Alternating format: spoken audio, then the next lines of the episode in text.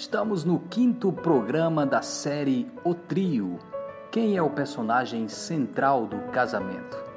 Hoje eu queria falar sobre um tema muito importante, algo que tem acontecido ao longo de toda a história, que faz parte da nossa vida cotidiana também, que são os conflitos. O que é um conflito? É a pergunta que nós devemos fazer nesse momento. Os conflitos surgem quando os interesses deixam de ser comuns e passam a ser pessoais. E quando passam a ser pessoais, eles se tornam egoístas. Se alguém não gosta do que eu gosto ou não faz o que eu quero, isso gera um conflito, em primeiro lugar, ético, que pode se transformar em um conflito emocional ou até mesmo físico. Então, olha só, vamos repetir a sentença que ela é importante. Os conflitos surgem quando os interesses deixam de ser comuns. Então vamos propor uma simples analogia. Dois times de futebol, eles concorrem com um objetivo, fazer o gol. Mas, apesar desse objetivo comum, eles são times conflitantes.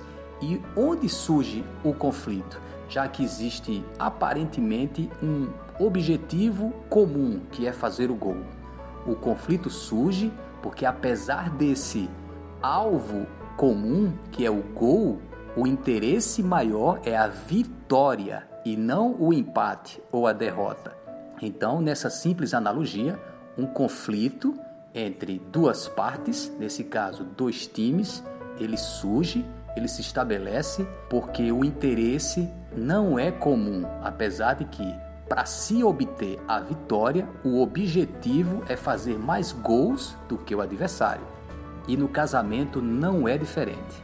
Quando os interesses deixam de ser comuns, surgem os conflitos.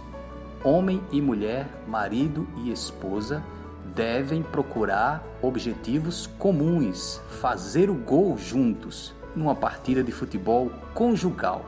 Nunca deve-se procurar a vitória sobre o outro, porque senão, se o marido ganha ou se a mulher ganha, a partida deixa de ser um jogo emocional ou um jogo do amor e passa a ser um conflito, uma guerra. Pense nisso um pouquinho. Até a próxima.